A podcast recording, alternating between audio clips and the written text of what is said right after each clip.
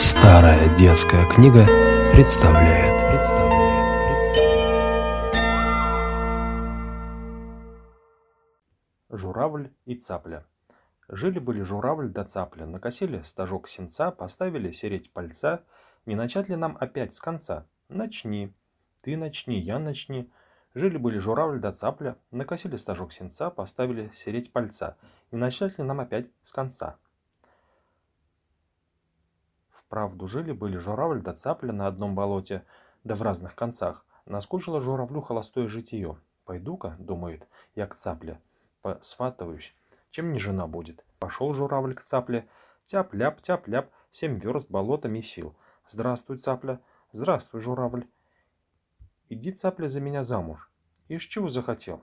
У тебя ноги долгие, платье короткое, плохо летаешь, жену прокормить не сможешь. Пошел прочь, долговязый. Обиделся журавль и ушел. Как ушел он, цапля раздумалась. Эх, не напрасно ли я журавля прогнала? Где уж нынче женихов очень выбирать? Пойду скажу, что согласна. Пришла, стучит к журавлю в двери. Журавль, а журавль, чего тебе? Ну ладно, так и быть, пойду за тебя замуж. Убирайся, откуда пришла.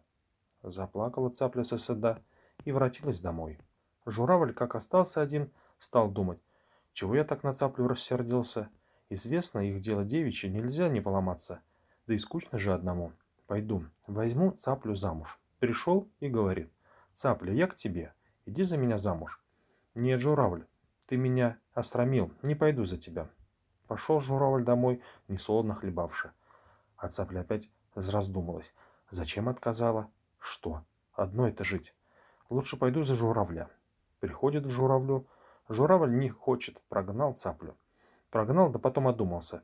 Идет к цапле, опять цапля не хочет. Так-то и по сию пору они ходят один к другому, свататься, да никак не женятся.